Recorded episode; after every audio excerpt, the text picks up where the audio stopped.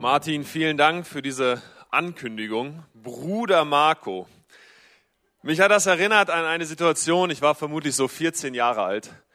Ähm, wir sind mit einigen aus Teenie zu einem Christival gefahren, heißt das. Ein, ein Festival, es war in Bremen, drei Tage voller Predigten, voller Musik, voller Workshops.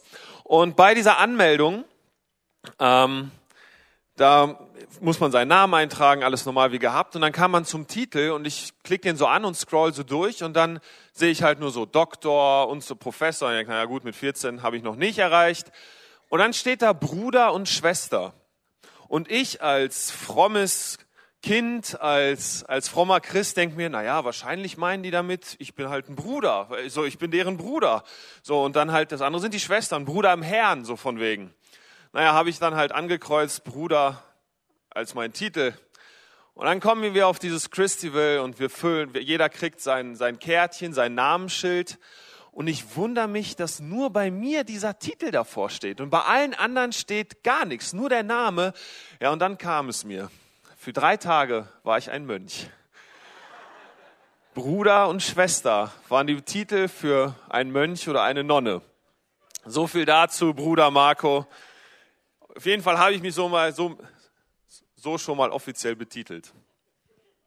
Aber das ist gar nicht das Thema unseres, unseres Vormittags heute, das Thema der Predigt. Wir wollen heute sprechen über das Thema das Evangelium und die Arbeit.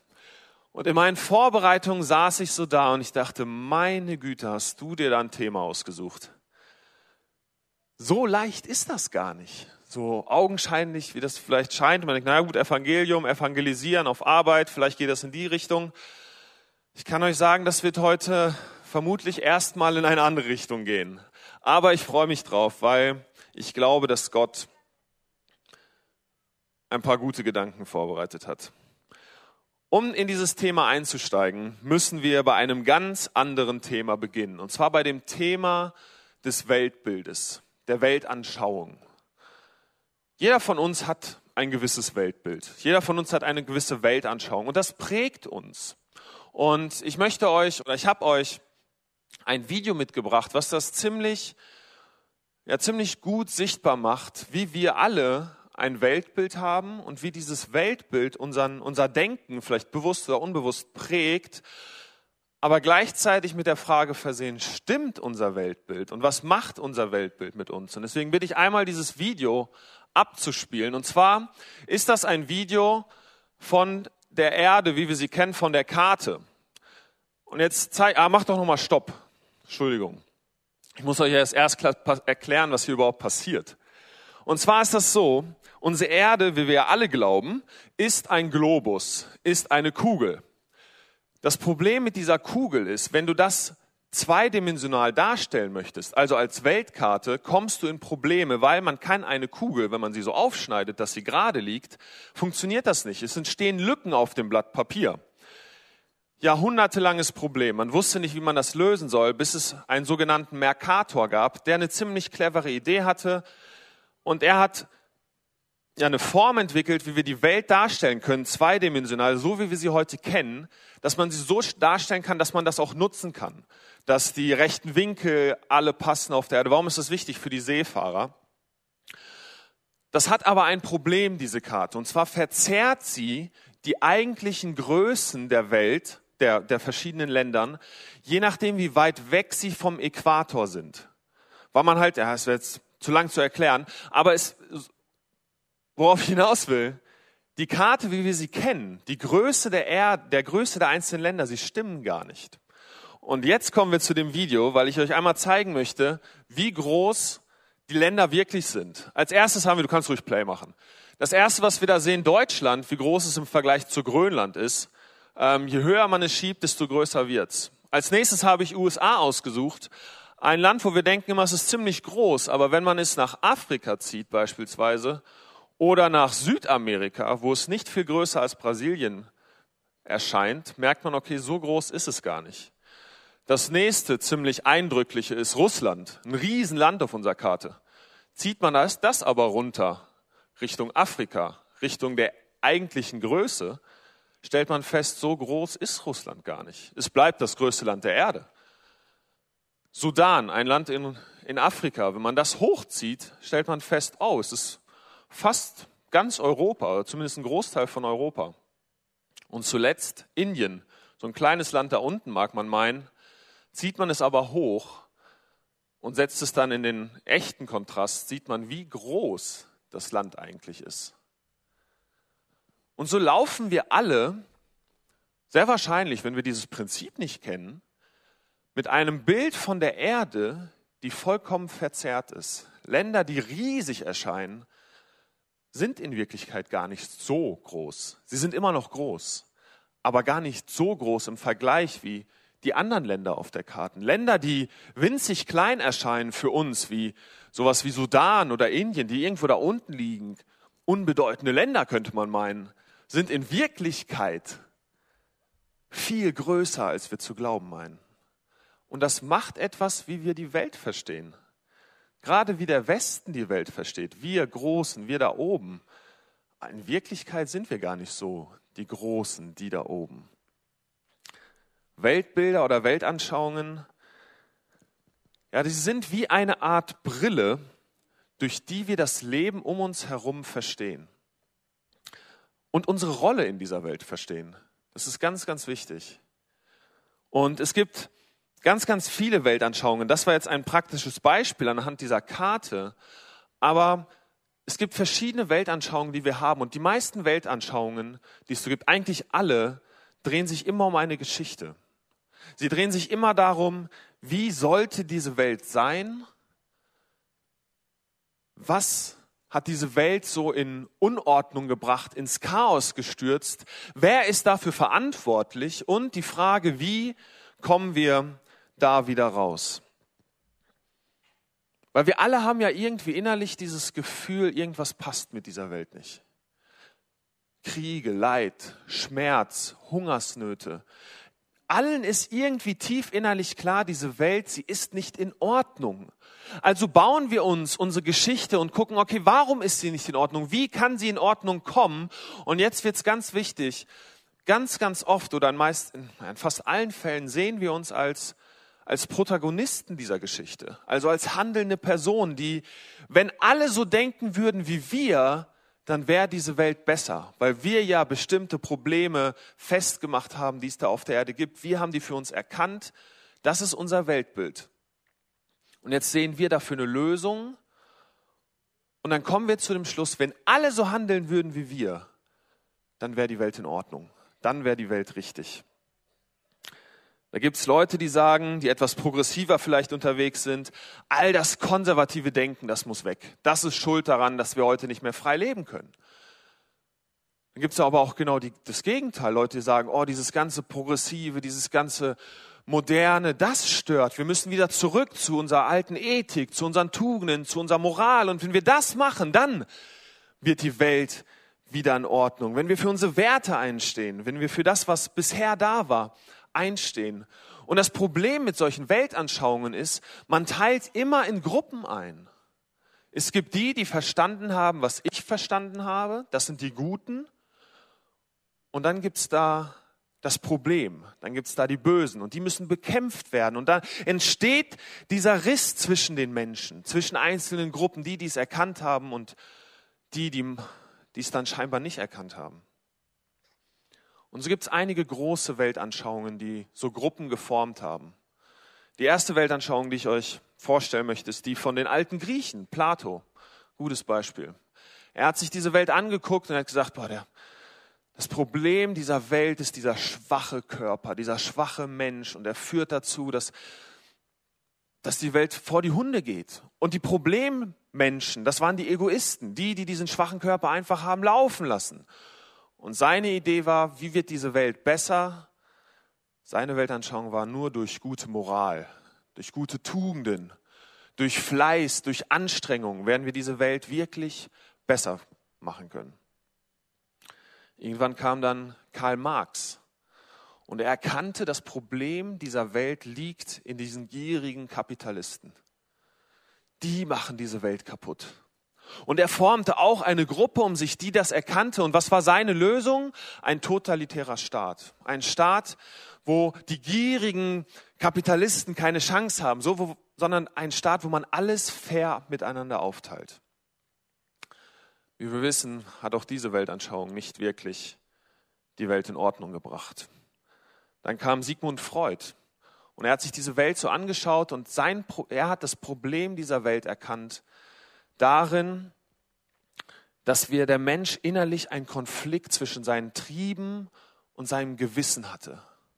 Und für ihn waren die Problemmenschen, waren diejenigen, diese Moralwächter, die gesagt haben, was richtig und was falsch ist. Und seine Lösung war die Freiheit der Triebe. Der Mensch soll sich entfalten können, einfach machen können. Wenn der Mensch das tut, wenn er, wenn das Individuum, der einzelne Mensch sich einfach auslebt und das tut, was in ihm drin ist, dann wird die Welt wieder ganz, dann wird die Welt wieder in Ordnung kommen. Wir alle wissen, dass das nicht passiert ist. In all diesen Weltanschauungen passiert etwas ganz Spannendes. Etwas auf dieser Erde, etwas in der Schöpfung wird zum Bösen deklariert. Und etwas in dieser Schöpfung wird zum Göttlichen deklariert. Ich mit meiner Meinung, wie es sein sollte, spiegel das Göttliche wider. Jeder hier mit seinen verschiedenen Meinungen. Und das andere, die anderen Personen, die das Böse sind, die sind allein verantwortlich für diese ganze Misere, in die wir stecken. Das Problem ist, die Bibel, die weist diese Herangehensweise, dass man das Böse in der guten Schöpfung sucht und zu identifizieren versucht, sie weist sie zurück. Sie sagt, nein, das ist nicht richtig, das funktioniert so nicht. Warum? Und jetzt kommen wir so langsam zum Evangelium. Weil das Evangelium, die gute Nachricht, die die Bibel beschreibt, sie erzählt eine Geschichte von einem Gott, der eine Erde geschaffen hat, die gut war so wie sie ist, der Menschen geschaffen hat, die an sich gut waren. Der Mensch entscheidet sich gegen Gott, gegen diese Beziehung mit Gott. Die Sünde tritt, tritt auf die Erde und dadurch kommt die Welt in Unordnung. So ist das Problem nicht Teil der Schöpfung, sondern das Problem ist die Sünde, die in die Schöpfung kam. Und man könnte festhalten, wir alle sind Sünder und können die Welt daher nicht in Helden oder Schurken einteilen. Wir alle sind Sünder. Und das Evangelium, diese gute Nachricht, diese Weltanschauung der Bibel, sie versucht klarzumachen, dass das ein Weltbild ist, das eben nicht einteilen möchte in gut und schlecht, sondern das erstmal festhalten möchte, alle Menschen sind gefallen, die ganze Welt ist gefallen, wir alle, und darüber haben wir letzte Woche gehört, sind unter diesem Fluch, wir alle sind Sünder. Und wir können nicht einteilen in wir sind Helden und das andere sind die Bösen. Solange wir das nicht verstehen, werden wir etwas dämonisieren, was nicht böse genug ist, um die Misere zu erklären, in der wir uns befinden, und etwas vergöttern, das nicht mächtig genug ist, um uns aus dem Loch herauszuziehen. Ich möchte das nochmal lesen. Solange wir das nicht verstehen werden, verstehen, werden wir etwas dämonisieren, werden wir etwas schlecht reden, verteufeln, was nicht böse genug ist, um die Misere zu erklären, in der wir uns befinden, und etwas vergöttern, das nicht mächtig genug ist, um uns aus dem Loch herauszuziehen. Die Weltanschauung des Evangeliums sieht also so aus. Die Welt ist gut. Gott hat sie erschaffen und deswegen ist sie von Grund auf gut. Aber die ganze Welt ist auch gefallen. Es gibt nichts in der Welt, das mehr oder weniger als das Übrige von der Sünde betroffen ist. Aber die Geschichte hört nicht auf. Die ganze Welt wird erlöst werden. Jesus kommt auf diese Erde und mit allem, was er ist, mit Geist, Leib, mit seinem Verstand, mit, seinem, mit seinen Gefühlen, mit allem wird er den Menschen und die Natur erlösen. Und deswegen gibt es in dieser Realität, in unserer Welt nichts, für das es keine Hoffnung gäbe. Das ist das Weltbild, das die Bibel vorstellt, was so anders ist als alle anderen Weltbilder. Aber was so wichtig zu verstehen ist, weil diese Weltanschauung, darüber habe ich, das habe ich versucht zu erklären, ist ja wie eine Brille, durch die wir schauen. Und wenn wir das für uns verstehen, wenn wir dieses Evangelium für uns annehmen und das wie eine Brille nehmen für unser Leben, dann hat das auch Einfluss auf unsere Arbeit, wie wir Arbeit verstehen, wie wir Arbeit sehen. Und darüber möchte ich heute mit euch reden.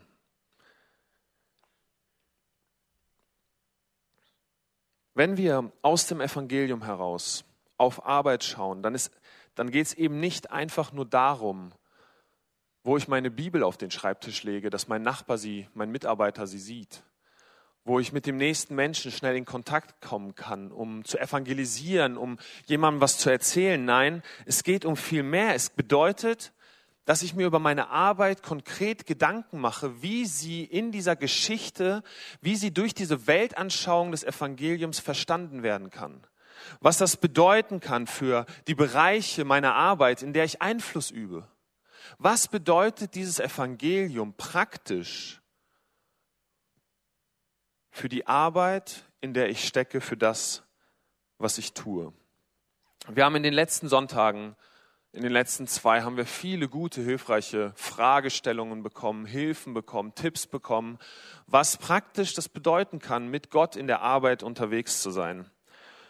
Aber wäre das das ganze Bild, dann könnte man wieder zu diesem zu dieser Weltansicht kommen, zu dieser Weltanschauung kommen, dass wir, die wir jetzt diese praktischen Tipps erfüllen, dass wir die Guten sind, dass wir die, die sind, die die Arbeit richtig machen und dass es da eine Gruppe von Menschen gibt, alle, also alle Nichtchristen, die die Arbeit schlecht machen.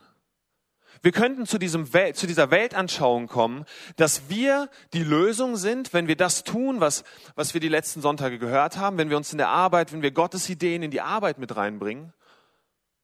Und wir können zu der Idee kommen, dass das andere, die Nichtchristen, dass deren Arbeit nicht gut sein kann. Wie falsch wenn wir das gerade Überlegte mit einbeziehen. Dass die, dass die christliche Geschichte der Welt, dass das Evangelium eben nicht einteilt auf dieser Erde zwischen Gut und Böse. Wir alle sind Sünder. Wir alle brauchen Hilfe. Und wir würden uns mit dieser Sicht, dass wir jetzt die Guten sind als Christen, würden wir uns selbst erhöhen. Was würde passieren? Das, was ich vorher gesagt hatte. Wir würden uns erhöhen, wir würden meinen, mit unserer Hilfe würden wir die Welt besser machen. Und die anderen mit ihrer, ihrer Arbeit, die sind nur grundsätzlich schlecht. Das sind die, die Feinde, die, die bekämpft werden müssen.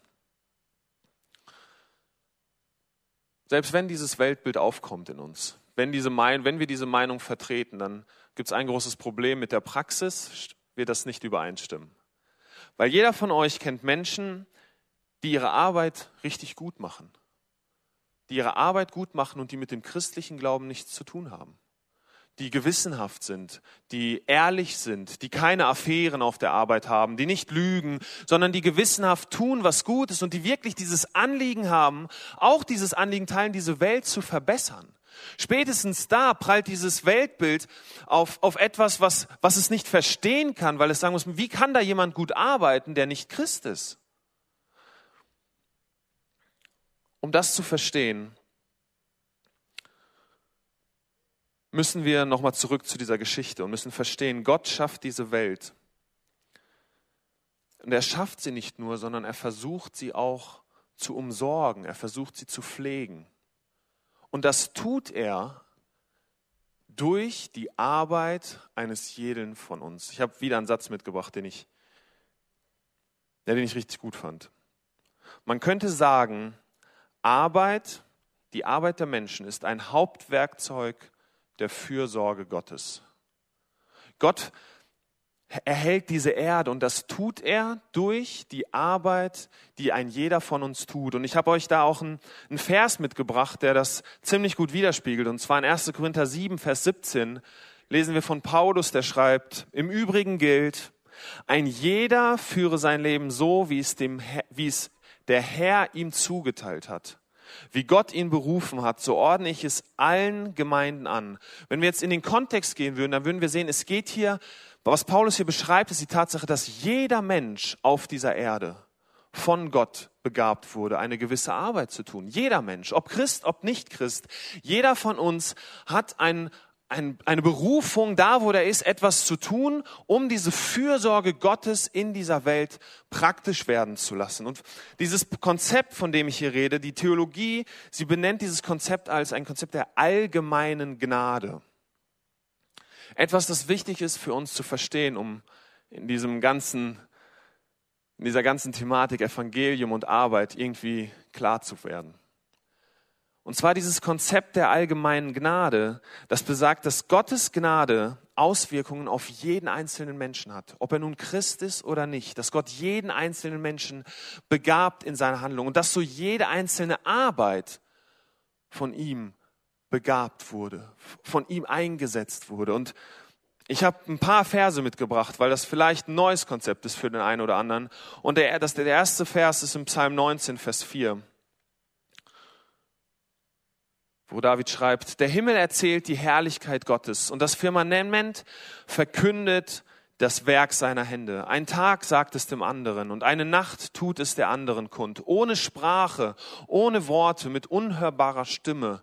Das, was David hier versucht irgendwie deutlich zu machen, ist, ein jeder Mensch hört irgendwie, hat irgendwie in sich diese Geschichte des Evangeliums, hat in sich diese diesen Wunsch dass, oder diese Erkenntnis, diese Welt ist nicht gut, sie muss besser werden und jeder Mensch hat irgendwo in sich diesen Funken, diesen kleinen Gedanken, da muss es einen Gott geben. Weiter, die nächste Stelle in Römer 2 lesen wir die Verse 14 und 15. Wenn nämlich die Heiden, die das Gesetz nicht haben, von Natur aus tun, was das Gesetz gebietet, dann sind sie obwohl sie das Gesetz nicht haben, sich selbst das Gesetz. Sie zeigen damit, dass ihnen das Gesetz mit allem, was es will und wirkt, ins Herz geschrieben ist. Ihr Gewissen legt davon Zeugnis ab und ihre Gedanken verklagen oder verteidigen sich gegenseitig. Paulus lässt hier auch aufmerken, dass er auch dieses Prinzip der allgemeinen Gnade verstanden hat, dass er sagt, jeder Mensch hat von Gott Prinzipien ins Herz gelegt bekommen. Wie es weise ist zu handeln, was gut ist zu handeln, nicht zu lügen, dass das schlecht ist, dass das ein Problem ist, nicht zu betrügen, dass das falsch ist. Ein jeder Mensch hat das ins Herz bekommen. Und noch eine Folie, noch ein, ein Bibeltext aus Jesaja 28, wo er schreibt, pflügt denn der Flüger den ganzen Tag, um zu sehen? Bricht er um und eckt sein Ackerland. Ist es nicht so, wenn er dessen Fläche geebnet hat, streut er Dill und Saat und sät Kümmel, er wirft Weizen, Hirse und Gerste aus auf das abgesteckte Stück und das Korn an seinen Rand. Und jetzt kommt der wichtige Satz. So unterwies ihn sein Gott zum richtigen Verfahren. Er belehrte ihn. Was Jesaja hier klar macht, ist, in der Fürsorge Gottes hat er den Menschen Hilfe gegeben, hat er ihnen gezeigt, wie sie diese Erde zu bebauen haben, wie sie etwas zu tun haben. Ob sie nun Christ sind oder nicht, spielt dabei erstmal keine Rolle, weil Gott liebt jeden Menschen und er möchte, dass diese Erde, dass sie aufblüht, dass sie gut wird. Also was tut er? Er segnet jeden Menschen. Er gibt jedem Menschen Gnade, damit dieses Leben hier auf dieser Erde passieren kann. Weitere Beispiele aus der Bibel das wäre jetzt viel zu lang, wo, wo er zum Beispiel, wo, wo die Bibel erzählt von Königen, keine Christen, keine äh, heidnischen Königen, die von Gott gesegnet wurden, heidnische Könige, die von Gott abgehalten worden sind, Sünde zu tun. Warum? Damit es besser wird auf dieser Erde. In Matthäus lesen wir eine Stelle, wo, wo Matthäus schreibt, er lässt über jeden die Sonne aufgehen und er lässt es über jeden regnen. Warum? Weil seine Liebe so groß ist, dass er möchte, dass jeder Mensch auf dieser Erde seine Fürsorge erlebt. Und jetzt könnte man meinen, ja, aber Markus, es gibt doch so viel Schlechtes auf dieser Erde. Es gibt so viel Böses, so viel Kaputtes. Ja, aber ohne seine Fürsorge, ohne diese allgemeine Gnade, die alles zusammenhält, bin ich fest davon überzeugt, würde es viel, viel schlimmer auf dieser Erde aussehen. Das ist dieses Geheimnis der allgemeinen Gnade, dass Gott allen Menschen etwas gibt. Ich habe noch einen letzten Vers mitgebracht aus Jakobus 1, Vers 17. Jede gute Gabe und jedes vollkommene Geschenk kommt von oben, vom Vater der Himmelslichter, bei dem es keine Veränderung und nicht eine Spur des Wandels gibt. Alles, was wir Gutes erfahren auf dieser Erde, alles kommt durch ihn.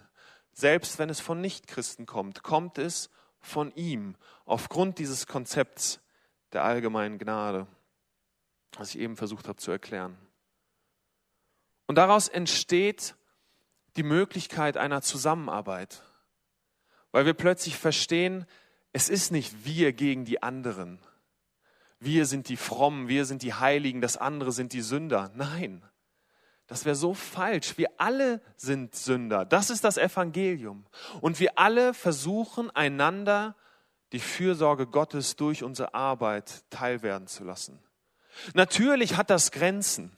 Wir lesen beispielsweise in Römer 1, Vers 18, dass die Menschen diese Wahrheit, die in ihr Herz gelegt wurde, diese Gnade durch ihre Ungerechtigkeit niederhalten. Natürlich hat jeder von uns schon mal erlebt, dass er ungerecht behandelt wurde von einem anderen Menschen, dass ein anderer Mensch was Schlechtes getan hat.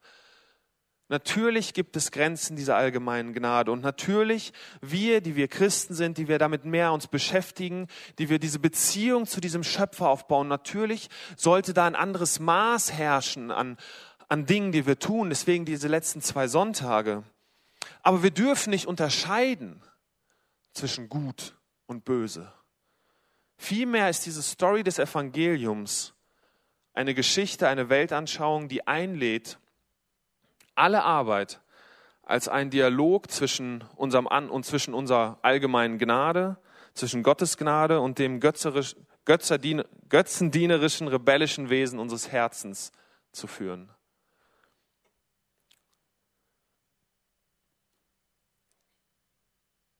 Wir alle stehen auf einer Stufe. Wir alle sind Sünder. Das ist das Evangelium. Und es steht uns nicht zu, uns über andere, über Nichtchristen zu überheben. Zu sagen, wir machen die gute Arbeit, nicht die anderen. Das, das ist falsch. Und ein Christ, der um diese allgemeine Gnade nicht weiß, der um diese Fürsorge Gottes in dieser Welt nicht Bescheid weiß, oh, der, der, für den wird es unerträglich sein. Für den wird es nicht verständlich sein. Wie können Menschen, die kein gutes Leben führen, so begabt sein? Wie können sie, wie können sie von Gott da so beschenkt sein und etwas tun, was, was mir gut tut, obwohl sie doch gar nicht mit Gott unterwegs sind? Wie können Menschen so fleißig sein, so tüchtig sein, so, so neue Dinge erfinden, die gut sind für die Menschen, wenn sie doch, doch keine Christen sind? Die allgemeine Gnade versucht das zu erklären.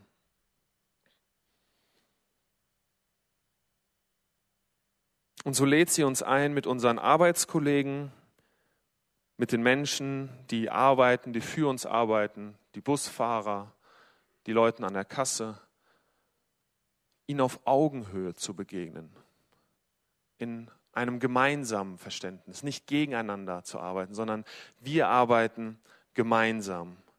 Und natürlich gibt es Momente, wo wir taktvoll sagen müssen, nein, da, da folgst du einem falschen Gottesbild. Da suchst du auf der Erde nach etwas, was nicht groß genug ist, um die Erde zu befreien. Da folgst du einem falschen Weg, da, da hast du einen Götzen in deinem Leben. Das, das ist nicht die richtige Art und Weise, diese Erde zu bebauen, auf dieser Erde zu arbeiten. Aber das muss nicht in überheblicher Form kommen, sondern in Demut. Weil die Weltanschauung des Evangeliums sagt, wir alle sind Sünder. Und wir alle, selbst in unserer Begabung, selbst in, unserem, in unserer Beziehung mit Gott, werden immer wieder Momente haben, wo wir Dinge nicht richtig machen, wo auch wir sündigen und falsche Dinge tun. Es gibt eine Sache, ein Beispiel, an dem ich das noch deutlich machen möchte. Dieses Einteilen in Gruppen. Wir sprechen oft von, das ist christliche Musik, das ist ein christliches Gedicht, das ist ein nicht christliches Gedicht.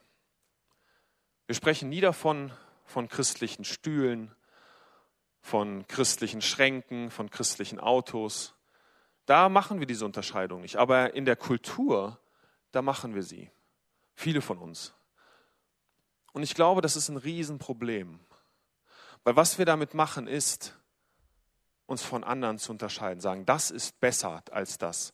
Natürlich gibt es Musik mit Texten, die christliche Werte widerspiegeln, mit äh, Gedichte, die christliche Werte widerspiegeln, die ihnen vorkommen. Aber das Gedicht an sich, diese, dieser Akt, diese Kultur, das auch was Arbeit ist, das ist nicht christlich und das andere ist unchristlich.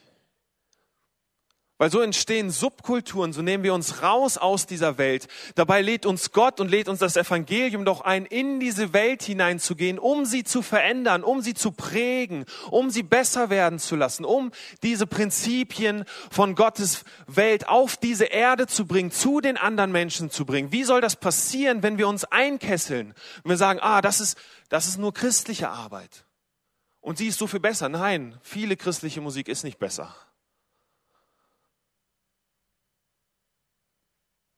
Wenn wir das Evangelium als Brille für diese Welt benutzen, dann fangen wir an, andere Arbeit wertzuschätzen für das, was es kann. Dann gehen wir durch diese Welt und dann hören wir Musik und schätzen die Musik für die Kunst, die es ist. Und wir sehen die Schönheit in der Musik. Wir sehen die Schönheit in einem Gedicht, obwohl da vielleicht kein christlich orientierter Text hintersteckt. Weil wir sehen diese Melodie, wie sie aneinander gefolgt wurde, das, das kann nur göttlich sein. Wir sehen das Schöne da drin und wir ehren Gott dafür, indem wir sagen, Gott, danke, dass du Menschen so begabt hast, etwas so Wundervolles zu schaffen. Oh, wie oft haben wir, wie oft muss Gott gedacht, denkt Gott, ich habe Menschen so gut begabt und wir Christen, wir meinen, nein, das sind die falschen, das sind die schlechten, die Musik darf ich nicht hören. Dabei kommt sie doch in ihrem Ursprung irgendwo doch auch von Gott hat er, wie wir gerade gelesen haben, all das Gute in den Menschen hineingelegt.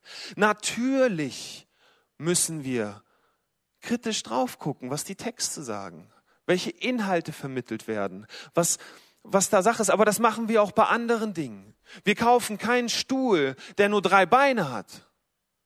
Wir kaufen keinen Stuhl, der, der, der billig aussieht, der, der nicht vernünftig trägt. Natürlich gucken wir da, dass es ein vernünftiger Stuhl ist. Aber wir würden nie auf die Idee kommen zu sagen, ich kaufe nur einen christlichen Stuhl.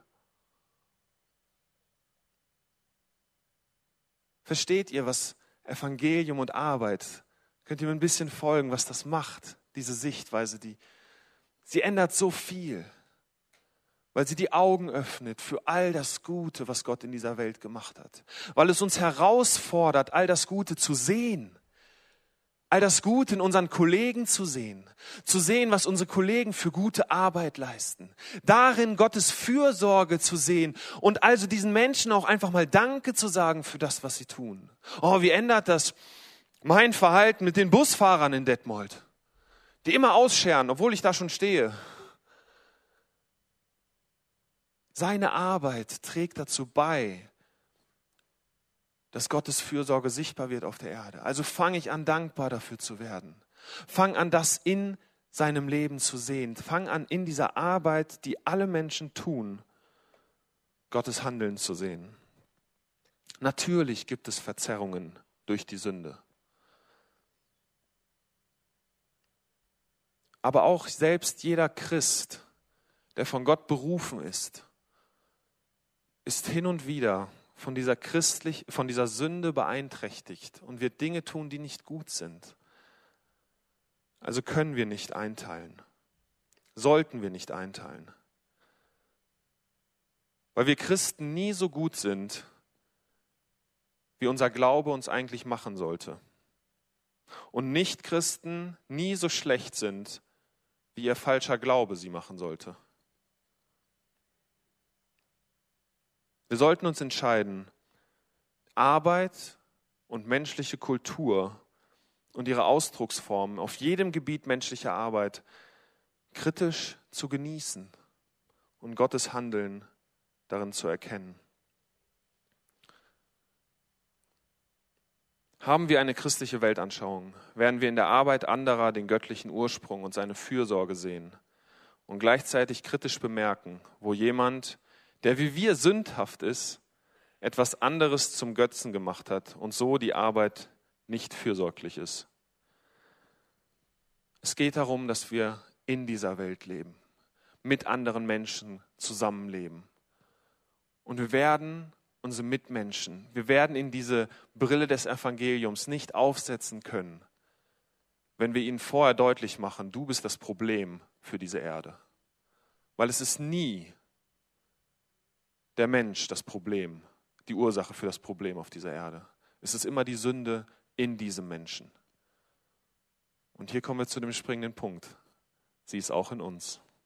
Und sie ist auch in uns unterwegs. Und das, ja, das sollte uns demütig werden lassen anderen Menschen gegenüber. Das Evangelium und die Sicht, die das Evangelium bringt auf Arbeit, lässt uns im ersten Moment demütig werden. Lässt in uns diesen Wunsch groß werden, miteinander zu arbeiten, mit meinen Kollegen gemeinsam zu arbeiten und in der Arbeit der anderen nach Gottes Fürsorge zu suchen, nach seiner Schönheit zu suchen, nach Begabungen zu suchen, die nur von ihm kommen können. Natürlich habe ich euch auch drei praktische Schritte mitgebracht, bei all der Theorie, bei all den vielen Versen. Der erste praktische Schritt ist, Christen, wir mit dieser göttlichen Weltanschauung, mit diesem Evangelium als Weltanschauung, mit diesem Kompass, der das bringt, heben uns natürlich hin und wieder von anderen Menschen ab die diesen Kompass nicht haben, sollten uns abheben. Wenn wir die Brille des Evangeliums aufziehen, hat das zur Konsequenz, dass wir uns hin und wieder deutlich von unseren Mitmenschen unterscheiden, weil wir diesen Kompass haben und weil wir wissen, was Gott möchte. Das zweite, der zweite praktische Schritt ist, durch diese Brille des Evangeliums, dadurch, dass wir die Geschichte, um diese Geschichte wissen der allgemeinen Gnade, darum wissen, dass Gott Menschen begabt, können wir ihn aktiv darum bitten.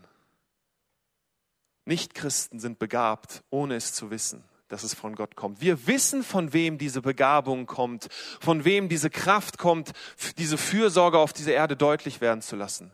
Also können wir doch umso mehr mit diesem Schöpfer im Gespräch darüber sein. Wir können ihn Frage stellen. Wir können sagen, bitte hilf mir, diese Fürsorge deutlich werden zu lassen. Bitte lass mich weise werden. Und wenn wir das beten, heißt das nicht, dass der Heilige Geist wie so ein kleiner Mann im Ohr uns jetzt sagt, auf, auf welche Aktien wir nächsten Tag, morgen setzen sollen, welchen Arbeitsschritt wir morgen machen sollen, wo wir clever Geld anlegen sollen. Nein, vielmehr bewirkt er in uns eine innere Ruhe, er bewirkt in uns Klarheit, er bewirkt in uns Demut, eine Zuversicht, eine Zufriedenheit. Und all diese Dinge werden uns über einen längeren Zeitraum hin weise werden lassen. Weil wir nicht mehr unauf, äh, weil wir nicht mehr aufgeregt Dinge tun, aus dem Affekt Dinge tun, sondern weil wir diese tiefe Zuversicht haben.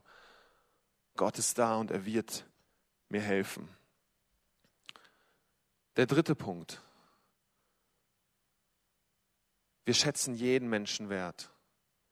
Wir schätzen jeden Menschen wert, und suchen in seiner Arbeit nach dem Göttlichen. Und das führt dazu, dass wir Christen eigentlich, wenn wir das wirklich leben würden, dass wir auf dies, in dieser Welt bekannt sein würden für unsere Barmherzigkeit anderen Menschen gegenüber. Weil wir verstehen, ey, ich bin genauso ein Sünder wie du und auch ich mache Fehler, deswegen bin ich barmherzig, wenn du in deiner Arbeit mir gegenüber einen Fehler gemacht hast. Weil ich weiß, dass wir Menschen nicht perfekt sind, weil ich weiß, dass wir falsche Wege gehen. Und ey, ich weiß, dass ich habe das jetzt von dir erlebt, aber ich bin mir sicher, Du wirst es auch irgendwann von mir erleben. Und das lässt uns unseren Arbeitskollegen, unseren Arbeitskolleginnen, anderen Menschen, die mit, mit ihrer Arbeit uns gegenübertreten, es lässt uns barmherzig ihnen gegenüber werden. Es lässt uns aber auch genauso großzügig werden, weil wir wissen, mit unserer Arbeit helfen wir Gottes Fürsorge auf diese Erde zu bringen. Also geben wir großzügig, weil wir wissen, Gott wird uns versorgen, er wird uns helfen. Und wir Christen, wir sollten bekannt sein für Ruhe und Gelassenheit. Für Ruhe und Gelassenheit, weil wir wissen, dass, dass er die Lösung ist, dass er diese Welt besser machen wird. Nicht wir. Dass wir unseren Teil dazu beitragen, aber dass er über alle Krisen, über alle, über alle Niederlagen steht und dass er uns hilft. Welche Brille trägst du, wenn du morgen auf Arbeit gehst? Welche Weltanschauung prägt deine Sicht auf die Arbeit, prägt deine Sicht auf deine Arbeitskollegen, auf deine Mitmenschen. Ich hoffe und wünsche es dir, dass es die des Evangeliums ist. Die gute Nachricht eines Gottes, der uns Menschen so sehr liebt, dass er für uns alle sorgt und für uns alle bereit war zu sterben. Amen.